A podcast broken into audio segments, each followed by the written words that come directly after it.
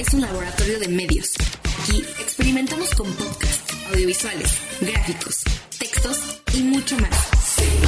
Media Lab, el laboratorio de medios de la Universidad Panamericana. Media Lab, estamos conectados. Los hechos, comentarios y opiniones expresadas en este sitio y programas son responsabilidad de quienes los emiten y no reflejan en ninguna circunstancia el punto de vista de la Universidad Panamericana, de sus autoridades y o representantes legales. Escuchas Media Lab, el laboratorio de medios de la Universidad Panamericana. Acapela, un espacio para los amantes de la música. Comenzamos.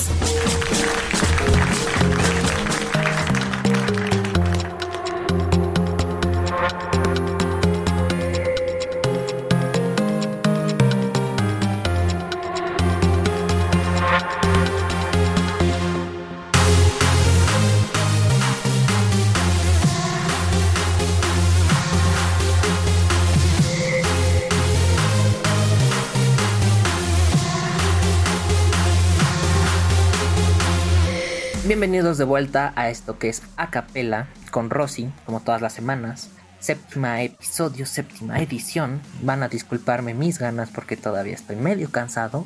Pero igual para la música siempre con toda la actitud. Rosy, ¿cómo estás? Hola Yáñez, pues evidentemente un poco mejor que todo.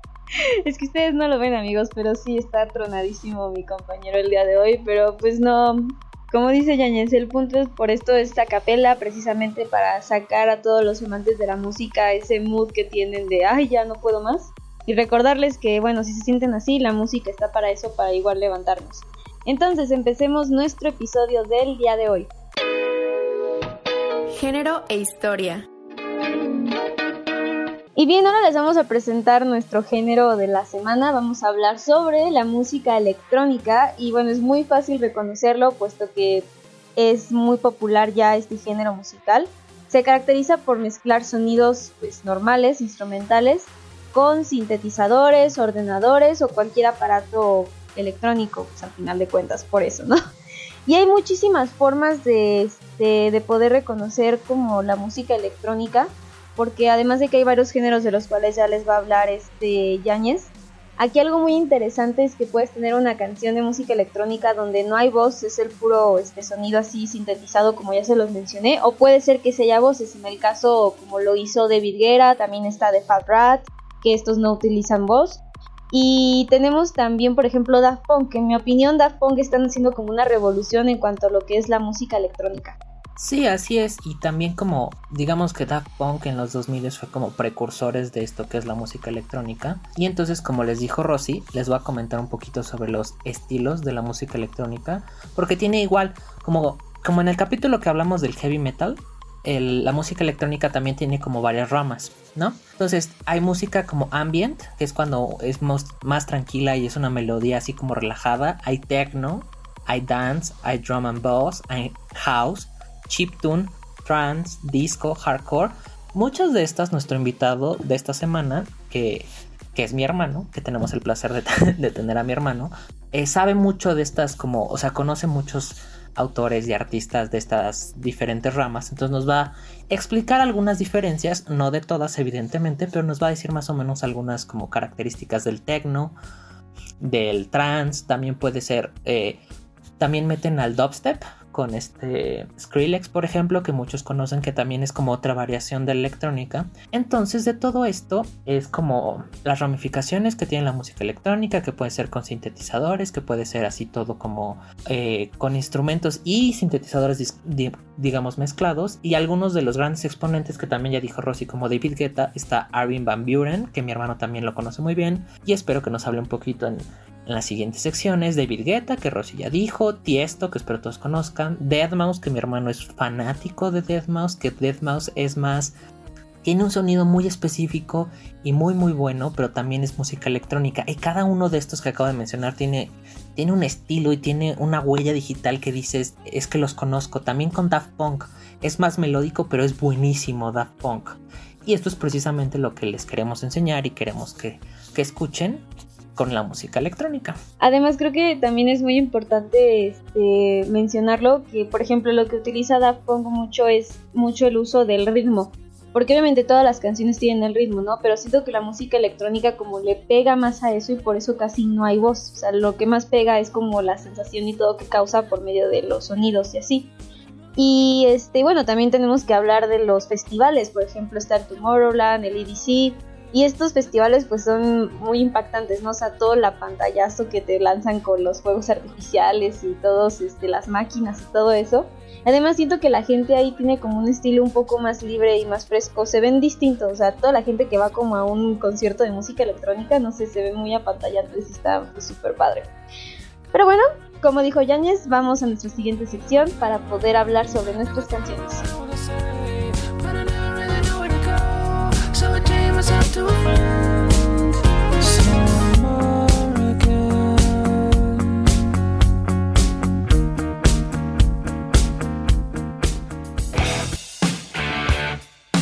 Las recomendadas.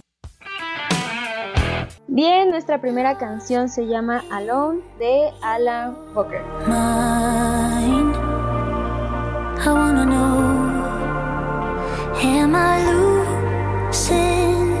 My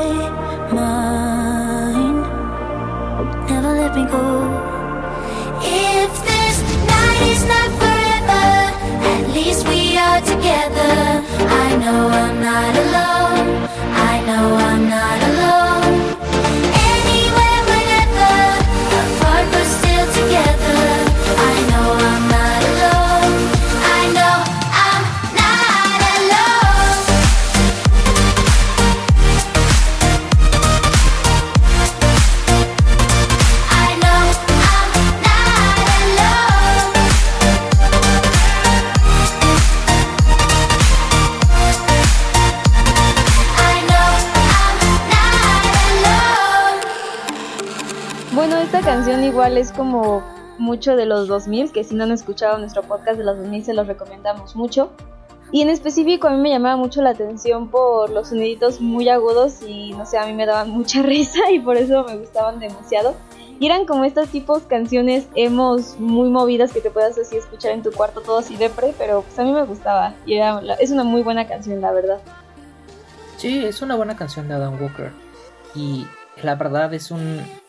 No sé, tiene una melodía como bonita. Que, que también es como característico de, Alan Walker. Que es como medio así. O sea, no, la palabra no es pacífico, pero son melodías como relajantes y que son muy, pega, muy pegajosas.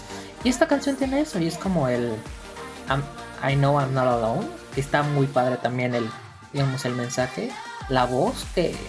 que como que modifica la voz que es bastante aguda y que hace que toda la estructura de la canción sea así de bonita, pues es parte de la la música electrónica que, que tiene esto. Entonces te junta voces, te junta sonidos diferentes y Alan Walker lo hace muy bien en esta canción que también a mí me gustaba mucho y que creo que también la escuchamos en la radio como, como lo estuvo diciendo Rosy. Y vamos a dejar que la sigan disfrutando a menos que Rose tenga algo más que decir. Eh, creo que no. Entonces disfruten a, disfruten a Alan Walker.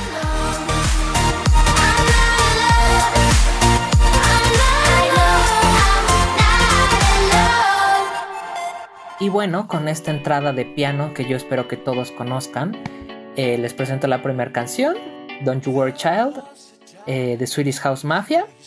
Y les dejo esta primera parte para después comentarlo un poco. Happy home, I was a king, I had a golden throne. Those days are gone, now the memories on the wall. I hear the songs from the places where I was born. Upon a hill across the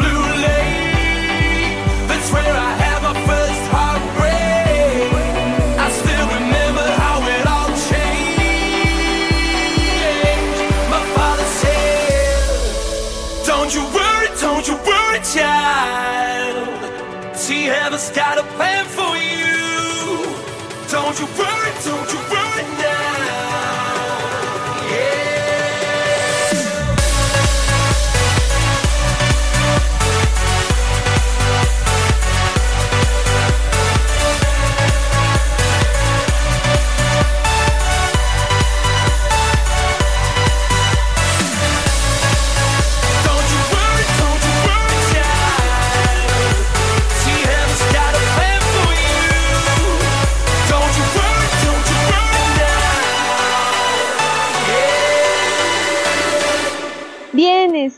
esta canción igual me trae muy buenos recuerdos. Para empezar, a mí la historia que cuenta me gusta mucho y la tomo como si fuera, este, no sé, como un viaje contigo mismo, por así decirlo.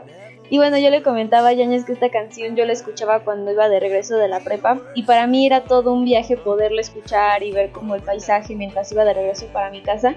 Y esta canción la verdad como que te motiva y te relaja y está muy buena igual. Todo el ritmo y todo lo que te maneja está increíble. Así es, y esto es como un clásico prácticamente de la música electrónica para quien le gusta eh, este género. O sea, obvio conoce Swedish House Mafia, con este Axwell, Sebastian Ingrosso y Steve Angelo, que son los tres de Swedish House Mafia.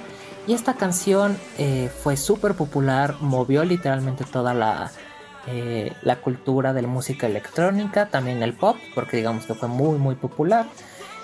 Y también para mí esta canción tiene muchos recuerdos y como ya se dieron cuenta muchos de nuestros escuchas, eh, muchos de nuestras elecciones las basamos en como nostalgia o recuerdos que que esta canción tenga en nosotros. oscuros. Y, y, les dejo que la... Exacto, que les dejo que, que sigan disfrutando de la canción.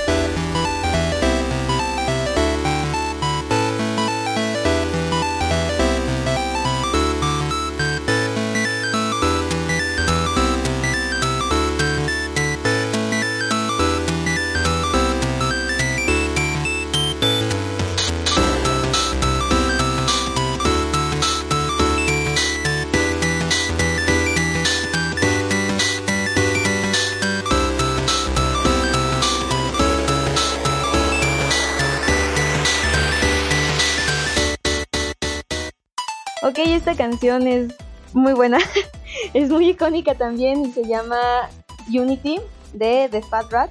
Y quiero empezar diciendo que quien no es un muy buen este, gamer no puede conocer esta canción porque para empezar es de Fernanfloo. Bueno, recuerdo mucho que lo usaba Fernanfloo y hasta lo usaron para hacer su propio rap.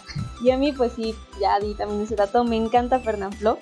Y esta canción era muy icónica para mí en mi secundaria y era como esas, no sé, bien cotorras de niño rata o no sé.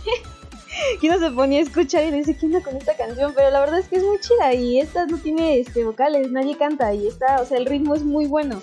La verdad y es muy pegajoso también. Sí, la verdad es bastante pegajosa la canción y el conjunto de notas hacen una, la verdad, una melodía bastante curiosa, bastante pegajosa y muy divertida. O sea, suena divertido, suena un, arca un arcade. suena como que estás jugando en las maquinitas o que estás jugando en un, en un tipo Pac-Man. Pero literalmente también, eh, que, es lo que estaba diciendo desde, un principio, la música electrónica tiene eso. O sea, puede, puedes tener estos diferentes eh, estilos dentro de la música electrónica. Y esto es totalmente diferente. O sea, tienes el y, no tienes vocals y también la canción está muy muy buena. Y para los productores musicales, evidentemente tú dices, ah, pues nada más es una progresión como de las mismas notas. Pero hacer que se escuchen bien, modificarlas y modificar las notas, modificar los sintetizadores para que se escuche así de limpio, así de bien, se escuche continuo y no se sienta tan repetitivo, porque la canción dura como 4 minutos, es bastante complicado, es una... Eh, también es un arte esta parte de la música electrónica. Y te digo, precisamente suena como algo de videojuego. A mí siempre me sonó como a este, ¿cómo se llamaba este videojuego que tenías que era como un cuadrito que iba saltando y que justamente ahorita se me fue el mm, nombre? Sí, sí, sí, In Impossible Game o algo así, ¿no? No, no era ese. Nos van a matar nuestras escuchas por no acordarnos. Sí, nos van a matar. Pero, no me acuerdo. O sea, el chiste es que este tipo de canciones tenía como un ritmo de ese videojuego. Y precisamente de eso era lo que más me traía a memoria. Y yo, sobre todo de los el youtubers. Tuturut. Ajá. ¿Y qué va? ese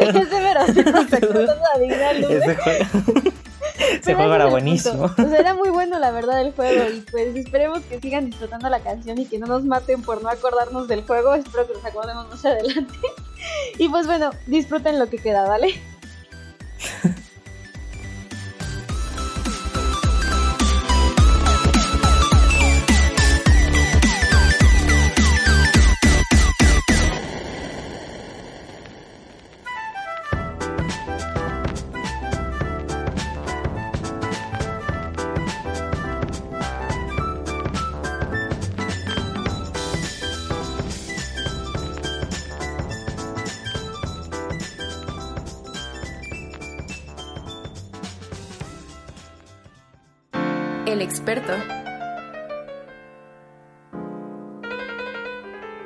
Y bueno, el invitado del día de hoy ya les dio una pequeña preview de quién es. Pero antes de presentarlo, les tengo Rosy, me pidió que les aclarara.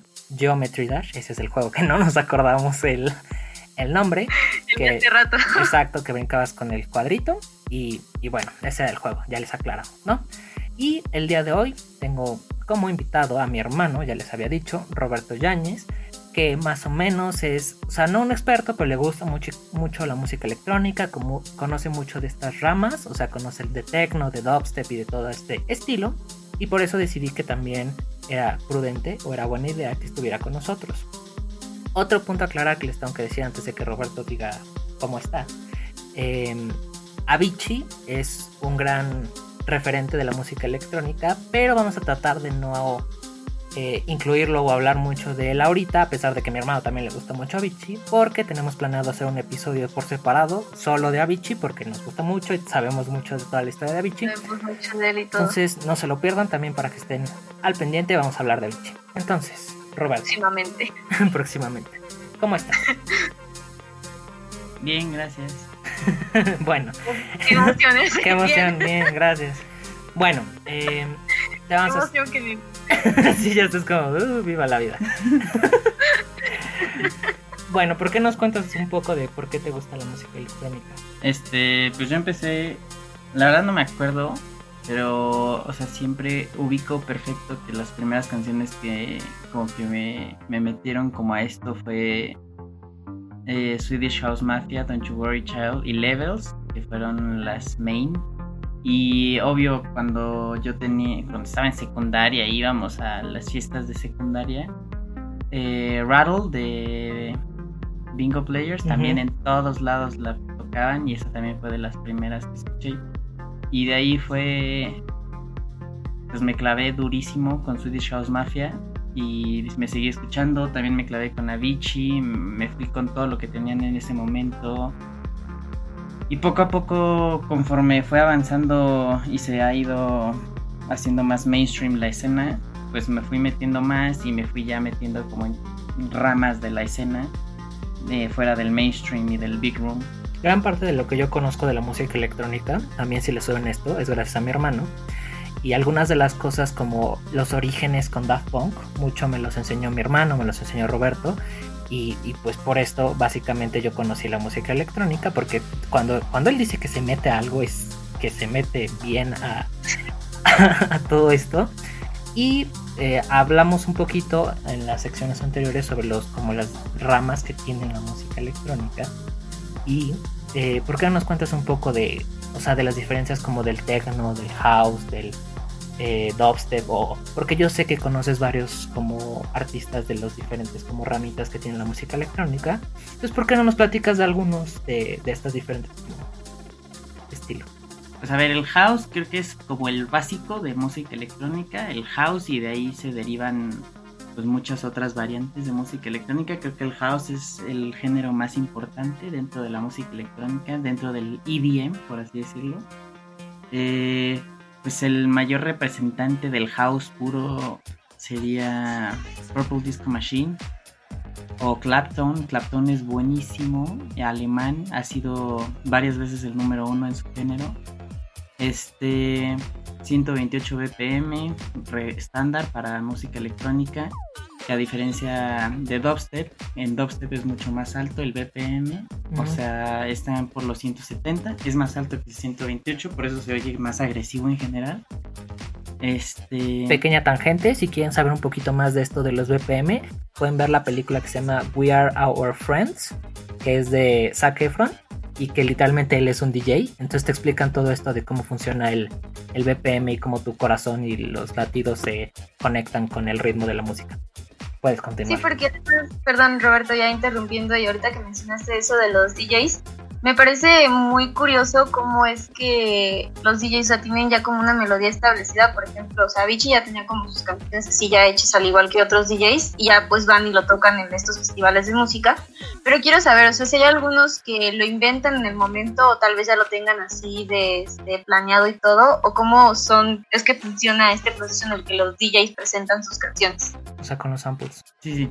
O sea, muchas veces, y se habla mucho dentro de la escena de los sets pregrabados, sobre todo con personajes como David Guetta, Stevie Aoki, eh, se comenta mucho que estos personajes traen ya grabados sus sets y entonces no es como que mezclen la música en el momento, sino que ya es un set grabado. Y hay otro, pues, muchos artistas que sí mezclan en el momento, es tienen una variedad de canciones suyas, de otros artistas, etcétera, y en el momento pues la van mezclando conforme vaya surgiendo. Obviamente sabes que algunas canciones quedan mejor con otras y etcétera, y sobre eso te vas yendo.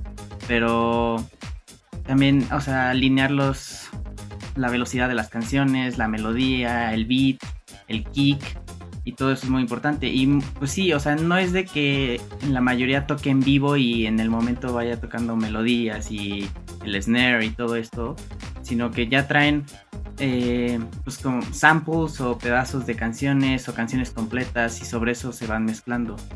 Eso es en vivo, pero en la producción sí es más. Ajá, y en la pero hay que, hay que, ah, creo que es importante hacer la distinción de DJ y de productor. Muchas veces vemos el caso de DJ, que, o sea, lo voy a decir como ejemplo David Guetta, que es DJ y empezó como productor, pero ahora es más enfocado a DJ porque se habla mucho de los ghost producers, que en realidad pues él no hace la música. No tengo confirmado el dato, pero es lo que se dice, ¿no? Las malas lenguas. Ajá, exacto. Entonces, Los bajos mundos dicen por ahí. Exactamente. Entonces, eh, la mayoría empieza como con el- la aspiración de ser DJ, en el caso de Deadmau5, que es de los artistas que más me gustan y también un exponente muy claro de la música electrónica. Él empezó como DJ en Canadá y a los 15 años de hecho ganó un, un concurso de DJ en, en Canadá, en Toronto. Este, no sé si en Toronto, pero en Canadá a los 15 años ganó su primer concurso como de DJ y sobre eso se fue creando la parte de producción de canciones. Eh, en el caso de Avicii, que él empezó literal siendo productor y ya con la parte de la escena, la escena de ser productor de música electrónica, como que el camino obvio o el camino A así seguir. a seguir es ser DJ de tu música. Pues, lo que vende no es la música en general, lo que vende son los shows, entonces la parte monetaria está en los shows. Hay algunos que, o sea, que se quedan en la parte de productor, de productor, o sea, que nada más hacen música para otras personas, ¿no? Literalmente. Ajá, o sea, son raros los casos de que solo produzcas música porque ya te vas a, a zonas que son nada más productores como de, de salón, productores de, pues, de behind the scenes, como los productores que le hacen música a Maluma, a J Balvin, a Demi Lovato, a que son a Justin Bieber. Skrillex es el productor, o bueno, fue el productor del álbum no me cuál, de Justin Bieber, pero no es ahí solo es puramente Musical. producción. Ah, producción. No, no, nunca oyes de que el productor de Demi Lovato va a tocar esta canción, va a hacer su show. Sino que ahí ya es pura producción aparte y ni siquiera es para ti, es como para otro artista, etcétera. Entonces, si quieres ser grande en la escena del EDM, tienes o ser productor o ser buen DJ. Como que va por las dos y al final como que se entiende que haces las dos, ¿no? ¿Y por qué no nos cuentas un poco de por qué te gusta tanto Dead Mouse? ¿Qué lo hace especial? Dead Mouse. eh, pues me gusta, creo que lo descubrí por ahí de 2012. La primera canción, bueno, la clásica de Dead Mouse que todos conocemos es Ghost and Stuff, la más popular de Dead Mouse. Y no fue la primera que escuché, o sea, la descubrí después. La primera que descubrí de Dead Mouse fue Some Chords, Muy igual en 2012. Y esa canción es muy, muy buena. Eh, y fue más o menos lo que me metió como a meterme. No, no, Valga la redundancia. me metió a meterme. Este, ya me interesó muchísimo como la parte melódica que tiene Dead Mouse, toda su construcción como melódica, progresiva, o sea, entra como, pues yo lo consideraría en esos entonces como progressive, house progressive. Este, pero son melodías muy, muy marcadas, muy bonitas. Y tiene un beat y tiene una sensación que solo Dead Mouse te da, ¿no? O sea, creo que en la parte de música electrónica no soy tanto de hardstyle y todo eso, porque me gusta más la música melódica, que es lo mismo que encontrábamos en Avicii. Avicii era mucho de melodías. Y Dead Mouse es mucho de melodías. Tiene sus partes de otros géneros de Mouse, como pues, podrá ser trance, podrá ser techno, podrá ser X, pero siempre tiene una parte melódica. En todas sus canciones vas a encontrar un... El bridge o el descanso lo vas a encontrar en la parte melódica y esa parte es la parte que a mí fue la que me atrajo. Sí, y al menos en la... A mí, de nuevo, como la mayoría de las canciones que yo escuchaba es gracias a mi hermano, eh, les puedo decir que Dead Mouse eh, la construcción de las canciones que arma es lo impresionante. Eh, cómo junta lo que tú podrías pensar que son ruidos, literalmente nada más. Eh, porque eso literalmente que mi papá no es, nuestro papá no es mucho música electrónica, dice que son ruidos. Pero cómo los junta para armar algo que suene muy, muy, muy padre, a pesar de que todo es sintético, la verdad lo tiene muy, muy bien. muy bien, como hecho una maestría, este Dernos. Entonces, antes de que nos acabe el tiempo, eh, le queremos preguntar al final, ¿quieres hacer algo más? O, yo le pregunto. Este, bueno, sí, yo te iba a comentar de eso también, que con respecto a que pues, metas este, los sonidos para que pues se vuelva como ya una melodía. Por ejemplo, lo que hacen también Daft Punk, y creo que lo mencioné hace rato, es que me impresiona mucho cómo juntan igual canciones o bueno, los ritmos muy repetitivos. No sé cómo se llama esa canción, que son 10 minutos de la misma, de la misma frase y que, o sea, al final gustan, o sea, tienen como un ritmo muy bueno y pues está ahí presente y todo. Y por ejemplo, esas diferencias que hay entre las canciones que efectivamente tienen un sonido de fondo, bueno, los que cantan y los que no cantan, son los ritmos igual que te atrapan, como se pueden meter incluso más como en videojuegos, ¿no crees? O sea, las que son como repetitivas. Sí, o sea, Creo que depende igual del tipo de música, porque normalmente si hablamos de videojuegos hablamos de un poquito de, o sea, no sobre 128 BPM, creo que es más rápido, depende del juego. Pero sí, o sea, muchas veces las canciones que no traen vocals, por así decirlo, que no traen canto, se prestan mucho a que queden como soundtrack o que queden pues, para un videojuego, para una película, para lo que sea. Y de hecho, cuando salió Stranger Things, a mí me daba mucho el vibe mismo de Deadmau5, o sea, como que sentía yo que Deadmau5 podría haber hecho el soundtrack porque es, es como la misma sensación que te da cuando ves Stranger Things. Justamente, y ya para acabar, eh, ¿qué les gustaría, qué, te gustaría recomendarles a la gente que nos está escuchando? Eh, de la música electrónica que escuchas ahorita puede ser nueva, puede ser como antigüita, pero ¿qué les dirías como eh, esta es una canción que, me gusta escuchar mucho. O evidentemente ya te dijimos que Avicii de preferencia no. Porque yo sé que escucha mucho Avicii. Algunos eh, hablamos de Arvin Van Buren, hablamos de David Guetta o algunos autores. Nada más diles como qué gente es buena para que les escuchen el, de electrónica. Pues recientemente he estado escuchando un poco más techno, por así decirlo. Es un poco más tranquilo. O sea, no es Big Room, entonces, de las canciones que he escuchado, Fingerprint de Lane 8 es muy buena. Eh, también he estado escuchando, o sea, también, como sabes, me gusta mucho el dubstep. Entonces, Skrillex alejó un poquito el dubstep, pero dentro del dubstep la persona que debe seguir es Sonboy. Eh, también dentro del dubstep, un artista muy bueno, inglés, es. Feed Me es muy, muy buen artista. Su música ha sido muy buena a lo largo de los años, lo recomiendo muchísimo. Este. ¿Quién más? ¿Quién más les puedo recomendar? Pues Deadmau5, Deadmau5 claramente, Eric Breeds. Y pues esos serían los principales que tengo en la mente. Ah, bueno, obviamente Purple Disco Machine. Buenísimo. Clapton, buenísimo. Disclosure. Disclosure, buenísimo. Y no sabía qué decir.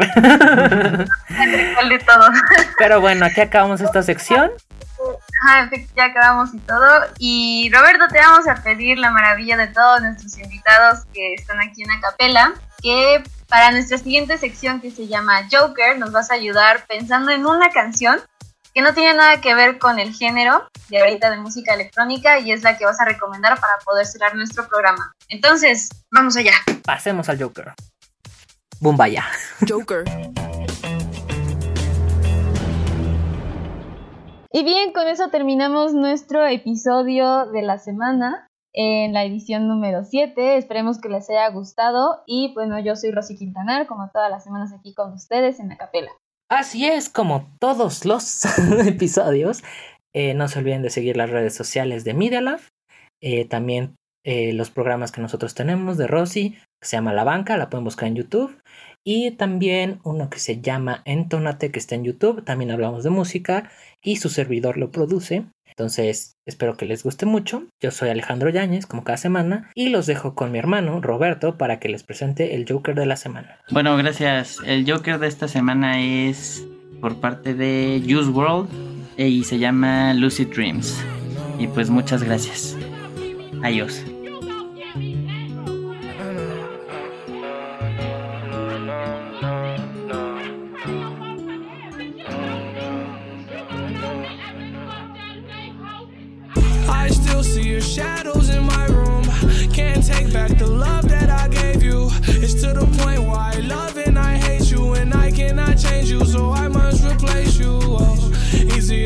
Than done. I thought you were the one listening to my heart instead of my head. You found another one, but I am the better one. I won't let you forget me. I still see your shadows in my room. Can't take back the love that I gave you. It's to the point where I love and I hate you, and I cannot change you, so I must replace you. Oh, easier said than done. I thought you were the one listening to my heart instead of my head. You found another one, but I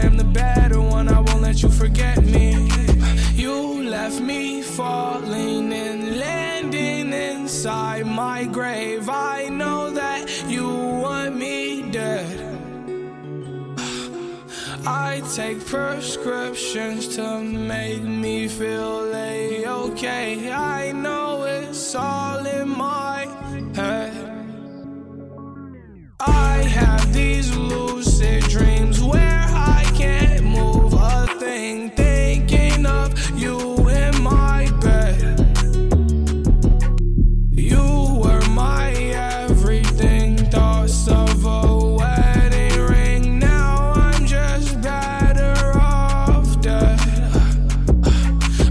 I'll do it over again. I didn't want it to end. Now watch it blow in the wind. I should've listened to my friends. Leave the shit in the past, but I wanted to last. You were made out of plastic, fake. I was tangled up in your drastic ways. Who knew evil girls had the prettiest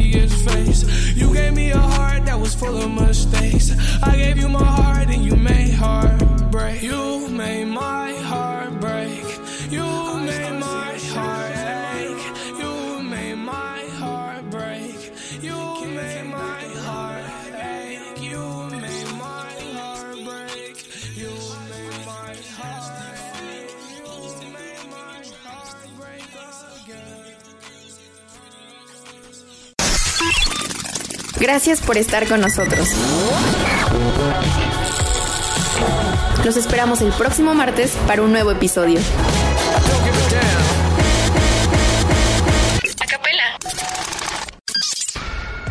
Media Lab, el laboratorio de medios de la Universidad Panamericana. Estamos conectados. Síguenos en Facebook y en Instagram para la experiencia completa. Media Lab. Pequeñas ideas